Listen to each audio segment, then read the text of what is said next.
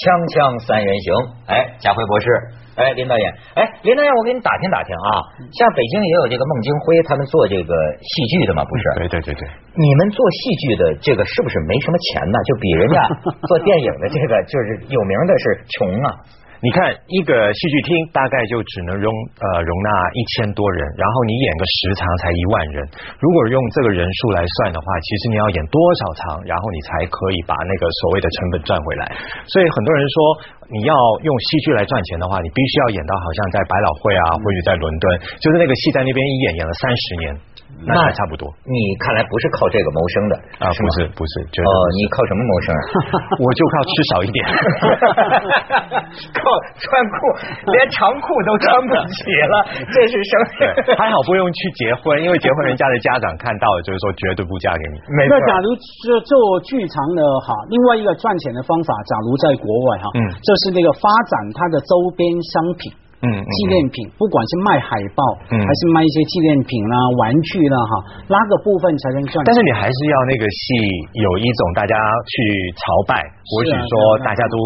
旅行买个机票，同时戏票也买了就，是要一个成功的戏，对可是你不能只靠这个门票来对赚对，钱它。必须要成为一个品牌。没错，必须要成为邪教才能够让人们去，是吧？哎，家辉博士，你是写字儿的，对吧？是，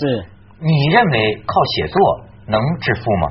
那看你跟谁比了。我说起写作来赚钱的话，我蛮。你当然比我们还是有钱的 没有，我那个那个蛮还还蛮自豪的。嗯上还得有看你在什么样的工作生活状况下。我感觉骄傲是因为二十年前啊，十多年前我读博士班的时候，在美国哈，大家都是穷学生啊，每个人的老婆自己有小孩，可是老婆还要出去打工，替人家带小孩赚钱。我就不一样了，嗯我老婆不仅不用出去，我还请了几个保姆回来，几个保姆啊 带小孩。白天 跟晚上，还有还有一个保姆伺候我的。那为什么呢？因为我一边读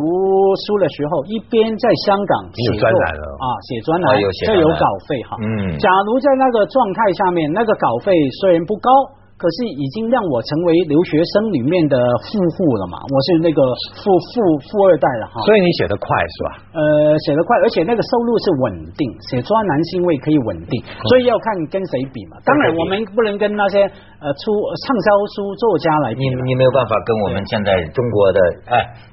作家富豪榜出来了，你你们可能都看到，咱们呢也这个顺带看一看，我也很好奇啊，这个最富裕的。中国三个作家，他们的书居然我都没看过，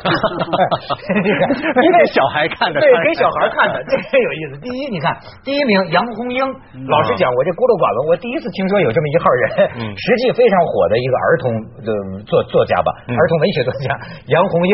两呃二零一零年的这个版税达到了两千五百万，嗯两千五百万。第二个是。郭敬明，郭敬明吧呃，郭敬明，你他他的他的读者十几岁到二十几岁，在我也算是少儿作家吧，嗯是吧？大概两千三百万。然后郑渊洁，这是儿儿嗯儿儿童文学大王啊，一千九百万。你再看后边，你还能看到一些咱们熟悉的名字啊，像什么郎咸平啊、韩寒啊，呃，还有王蒙啊、贾平凹呀、呃金庸金庸，还有星金云地霸大师啊、龙应台，呃，反正这个呃都是在这个富豪榜上嗯排到了二十二十位。怎么没有人闻到？啊，闻到啊我呃觉得我替我朋友感觉蛮难过，也没面子。闻到闻到。我还以为他不来是因为他已经在上面。文道是畅销书作者呀，文道嗯人家都得奖还是畅销书作者， 是啊，畅销书作者都上不了这个榜，我觉得真的那是富豪榜，啊是啊对作家富豪收版税了。你你就发现没有，嗯在中国啊，你看前三名儿童文学，儿儿给给孩子看的书，这我倒没想到。我过去一想到看书都是说看成人的书，嗯嗯现在这看来，这个要仅仅根据钱来看的话，说明一个什么道理呢？嗯就是中国的成年人，嗯，他不会达到一种人手一本的这种看书程度，对吗？嗯但是中国的父母亲嗯肯定愿意为孩子嗯，去买孩子的应该看的、嗯读的书，甚至可以到人手一本的这种程度。还有不止人手一本，是人手几本。啊，是啊因为你有没有看到年轻人的书，还有儿童的书，通常是系列作品，嗯一系列的。嗯他不能，他要收那么多的版税，坦白讲，他不能只靠卖一本书了。啊嗯嗯所以你看那个《哈利波特》也好，其他国外的 Stephen King 什么哈，嗯都是一系列的书。当你买了一本书喜欢以后，你就着迷了。所以我们看那些儿童文学就是嘛，父母会买，嗯第一本可能是妈妈买给你，第二本呢，这是你去偷妈妈的钱来买的。嗯嗯嗯啊 不是，我跟你讲，你说这个中国作家多能赚钱，实际上啊，还是跟人家外国没得比的。嗯嗯我再给你看一个榜，就你刚才说的儿，哎，一样无独有偶，也算是儿童文学吧，但是是嗯成年人的童话，嗯对吧？哈利波特，你知道。不是说这个人呃，就是在全世界比咱们赚钱多呀，就光在中国，嗯这个哈利波特的作者就差很多了九千九千多万，咱们那前三名加起来都没人一个人多 呢，你说说，但是 Harry Potter 这个真的是一个特例，为什么呢？因为它最重要的一个，它有行销，然后这个行销它已经超越了出版，它本身就已经是一个最强势的媒体，就是电影。但凡你有电影，而且它还要把它那个跨跨度拉到十年长，你想想看，这十年完全是 Harry Potter 的。现在我们这个冬天，我们马上要上 Harry Potter 的这个最后一集的上集，大家都觉得说了不起，因为再到夏天的时候，大家就要 say goodbye 了，我们就就道别了。所以对这个这个最后的这个时间的关键，他们觉得说我一定要去参与这件事情，所以他不是在读哎书，我挺不明白这个书啊，我当然是没看过， 这玩意儿看不懂。嗯就《哈利波特》怎么那么风靡全世界呢？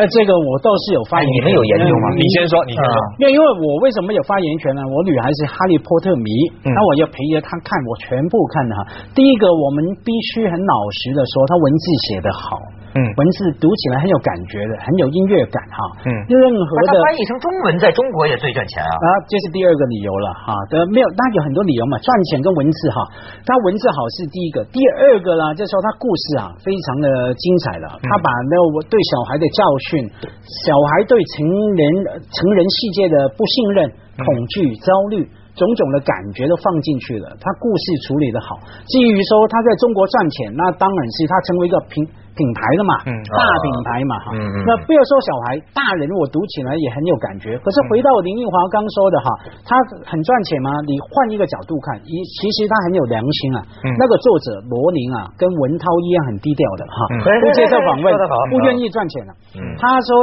其实一直以来。多少的玩具商人去求他把哈利波特的品牌拿出来，我们生产其他的玩具，他几乎不要了，只有一两个可以。他不跟什么快餐店什么什么嗯完全不合作了。嗯其实他要赚钱的话，他有原则啊，那个罗宁啊，可以赚到更十倍的钱。他说不要，因为我自己有小孩，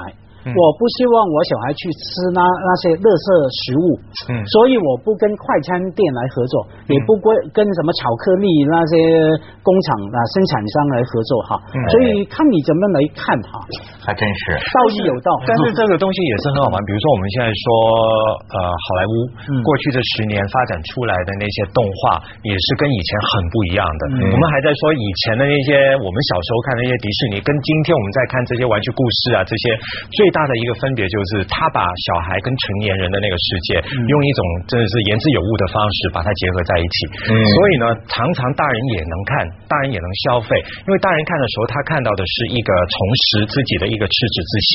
那这样子的一个精神，有时候在我们中国这个文族或许这个文化里面，真的没有像在欧美或许特别是美国人有的那么这种天真，就是大了之后还是很天真。哎，我就是觉得啊，就说呃，这个呃，对于这个书这个事儿嗯哈，就像你看啊，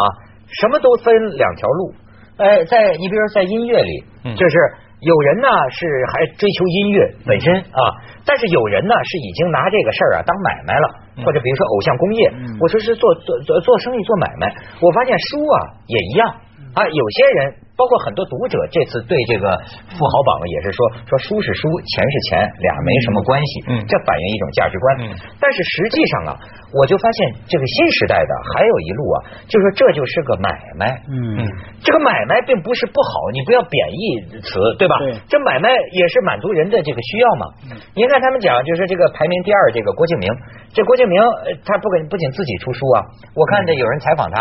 他自己也用的办杂志，嗯对对对他自己也发现这个年年轻的作家，迪安，对吧？嗯那么我看他就有一个眼光，他的眼光就是说啊，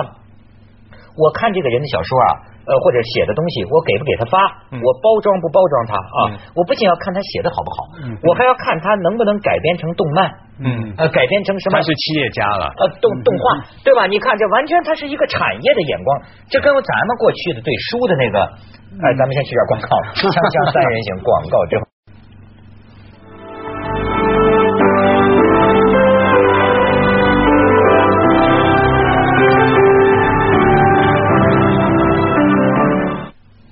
其实啊，往往啊，这个你看一个人他崇拜什么，你就知道他缺什么，嗯对吗？你看我，我就觉得，你看我崇拜李小龙 啊，你知道我缺什么？你想穿背心吗？ 我要一穿背心儿，乳胸都出来了。我这，你看，我还崇拜什么？其实呢，当然，你比如说，很多人骂这种为富不仁的，或者这种土财主，这种什么不知道什么来路不明弄弄弄钱的。但是你看，我很佩服那种挣钱很有挣钱能力的人。嗯我有些朋友，我就觉得，当然我也没法当他，因为像咱们这个这个强迫症患者呀、我觉得当他我就睡不着觉了。嗯可是他挣的那个钱呢，那简直就是说几几十亿、几十亿的就这么挣啊。嗯当然，我也就跟他们有一个形容，我说你们呐、就叫富贵险中求。嗯我说你就能这种人的心理承受能力啊，比如说做这种资本游戏的嗯那些人，我说你怎么睡得着觉？但是我就发现他们呢，有有些人天天不醉无归，嗯嗯天天这个喝喝酒哈。但是我老是说，我说你气魄真大。嗯我要是你，甭说几个 亿，几千块钱没还人家，我 我就睡不着觉了。嗯所以你就觉得，而且我你看我身边的朋友，基本上像你们这样的人还是多，靠写字，嗯靠主持个节目，我简跟称穷人。我跟你说， 哪怕是他们演员，他们歌星，嗯嗯他们挣的那个钱呢，也是有数的。嗯说实在话，你你你你你你你去进行一个演出，你唱两首歌，你去出本书，呃我所以我就总称为都算体力劳动。嗯那么最近他们就感觉到，就是说实际上啊，好像是挣钱一年比一年多，嗯可是为什么人们的感觉是一年比一年穷，一年比一年囊中羞涩、紧张，更觉得想急迫的要挣呢？你知道，因为像明星或者呃歌手，你刚才讲的，你说他们这是体力劳动吗？从一个角度来讲是，但是现在有一个他们不再挣钱的时候，他们其实也是在挣钱，就是因为他们有了一个新的发展叫代言，因为代言本身也是拿你这个人的所有的以前、今天、将来。当成是一个怎么说，好像是一个筹码压在那边，大家就在看你。如果今天说错一句话，走错一步路的话，所有这些东西都会报废。嗯所以大家很紧张的一个原因就是，如果我今天出来讲了一对呃一句不对的话，那我以后可能也就有些路就断了。所以变成说这种你说得非文常好化啊，这个东西它已经不是像我们以前就是说你做好自己这个本分，然后你就可以得到你的报酬。可是呃林林林奕华以前就算一个老百姓好了，因为毕竟有资格去当代言人的人非常少哈。一个老百姓每天上班打工，嗯还是有这种焦虑的。嗯我也是怕我稍微一个文件写的不好，嗯我老板看到哎把你炒鱿鱼，嗯我的整个生命也是受影响的哈。所以那个大家还是说有那种焦虑感，这是整个资本主义没有大锅饭下面的焦虑感。嗯嗯嗯有人说那是好的嘛，强迫你向前哈。嗯至于说文涛说为什么你的朋友们啊哈，那会钱越赚越多，可是感觉好像越来越穷，越来越紧哈。有一个说法，他们说是通货膨胀嘛，这这当然是一个一那个原呃，因这。客观的，主观是说人越来越贪嘛，越来越觉得不足够，还有越来越要比较。其中一个祸首是什么？那种排行榜，嗯呃，对不对？一天到头几百个排行榜，突然出现又说谁谁谁，我本来坦白讲，我本来自己写作收版税收的心安理得的，嗯那这样一我一看了这排行榜，我这两天睡不着啊。 怎么同样是拿笔的人，人家郭敬明，你看， 但是你知道，这种比较，它对于媒体来讲是必须的，因为它放在那边的时候就有戏剧，因为大家一看的时候就觉得说，哎，好像心跳也快起来了。所以有时候我们其实，比如说作家、作家也好，戏剧导演也好，就是张艺谋跟陈凯歌同时有个电影要上，冯小刚又来第三部，然后姜文在第四部，大家马上就说啊，我们四大四大，那这四大就是有一二三四嘛，你不能说是四三二一或者怎么样，还是有个第一就是排第一的。对所以我现在常常觉得说，这个东西要看你自己怎么看自己。比如说，你很清楚的知道说，这四个都是选择。那它就没有比较的成分了。不管别人怎么说，你都知道说啊，我是香蕉，它是苹果，它是橘子，然后它是葡萄。那你没有理由说葡萄好吃过香蕉嘛？那只是你的口味问题。比如说比票房是吧？这事儿就可以比得很拧巴，对吗？尤其是我们搞戏剧的导演更不平衡。 因为这个比票房，你还是要先知道自己的长处在哪儿。因为像有一些导演，他就知道，比如说在欧洲不是美国，他就知道说这叫 art house，这是艺术电影。那艺术电影它怎么样都不会。跑出一个好像说几亿的票房出来，但是在这个艺术电影的范畴里面，它如果能够达到，比如说水准，或许口碑，或许有一点钱赚，没错儿，那嗯这个就是他下一步的那个资本，所以其实他不是说当下的那个比较，他是要看接下来他可以用这个来生产一个怎么样的未来而。且人也有自知之明嘛。嗯我还记得讲到作家的话，香港有个非常出名的女作家易舒啊对易舒 哎哈，啊有一个阶段我们叫他艺术公司，嗯嗯对啊，艺术公司 和艺术姐姐哈，嗯 她是这样说，她说曾经啊，她妈妈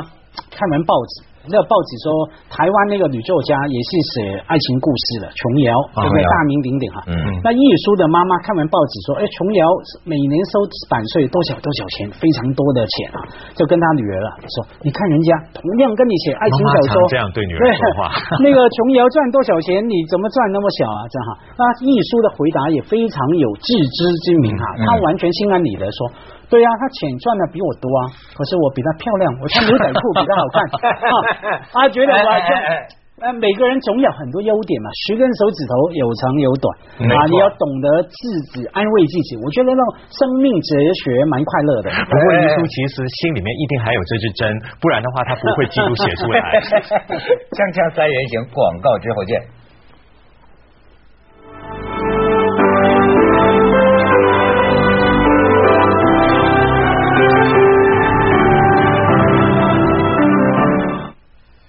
哎，我给你们看一位美女啊，实在是这个非常美，咱们导演可以出一下她的照片啊。哦， 哎呦，这是说啊，我就觉得这小姑娘太可爱了，你看长得哈。她是什么故事呢？是联合国秘书长安南举行慈善晚宴，来的都是富商和社会名流，就这个小女孩叫 Lucy，捧着三十美元、二十五美分来到门口，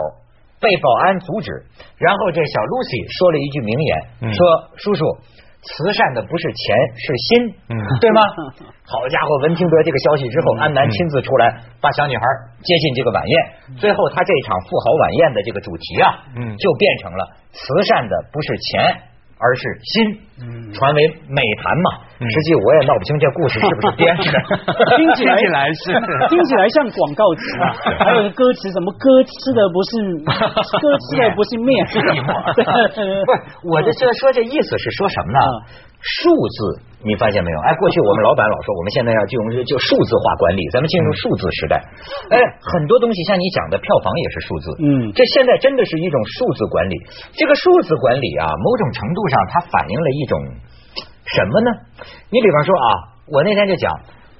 什么时候有这个富豪排行榜？嗯这个在古代啊，不管是东方社会、西方社会都不会有的。古代有哪种排行榜？贵族排行榜，嗯说是比如说门阀制度，嗯是吧？比如说李世民他们家出身什么什么世家，嗯他可能有那个时候这种排行榜，哪怕你是个穷光蛋，嗯但是你受到社会的荣誉，你光荣，嗯对吧？但是大概我觉得，也就是从资本主义嗯开始，嗯慢慢的你看，像福布斯排行榜，就是说你仅以财富，嗯你就可以在社会上上榜，嗯就星光耀耀。然后你看到现在，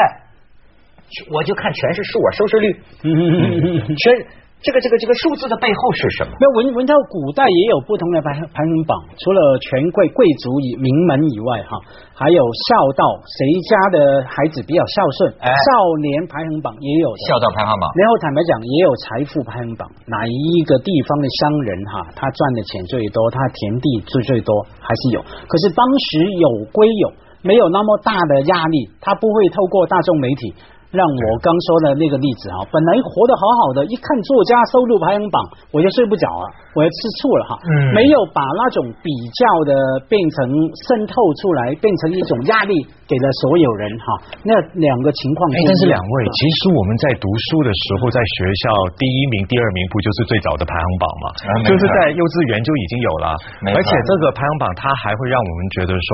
呃，自我形象或许自我感觉很早就开始定型。因为如果我还记得说，我其实小学三年级之前，我一直最低分都是排排第四，排第四我已经要打手板了，就是排第七，本来买了票去看电影都没有得去了。但是呢，一到了四年级之后，我就十八、二十七， 才一直往上面走了。所以这个东西其实就慢慢给我一种感觉，就是说，反正我就不是念书的料了呗。就是这个东西，它会影响到你对自己的那个前途的一个某一种想法。那个好像是前两年，我记得是广东省人大，我当时觉得人家议论一个什么法呀就很好，就是说啊，以后就是广东还是湖北我忘了啊，就是以后建议中小学，嗯不能公布学生的考试成绩的这个排名，嗯就说你这个东西啊，对孩子实际是个不好的影响。嗯就像是香港公司，你不要打听收入，嗯你知道吧嗯嗯嗯？如果工资一公开，嗯我在凤凰肯定我就不 干了，知道吗？这对 对不对？你这是人就怕你这么比，对而且是单一标准的这种比，啊但是他们也会说，小孩子比呢，是因为更早要他们知道一个东西叫知耻更服勇，嗯所以呢，这个羞耻心的一个教育呢，就是要通过这样子的，让他觉得说，哎，我不行，然后我下个学期我要追上去。嗯但是问题是，那个时代是那个时代，现在这个时代，我觉得是完全不一样的，嗯因为这个时代你还用那一套标准的话，因为我们更注重的是小孩可以全方位发展。现在小孩小学，香港的小学都没有公布，早就实行这一套嘛，一直到高中之后才少少有公对，布。我觉得考第几名是孩子的隐个人隐私，是吗？不能这么去分。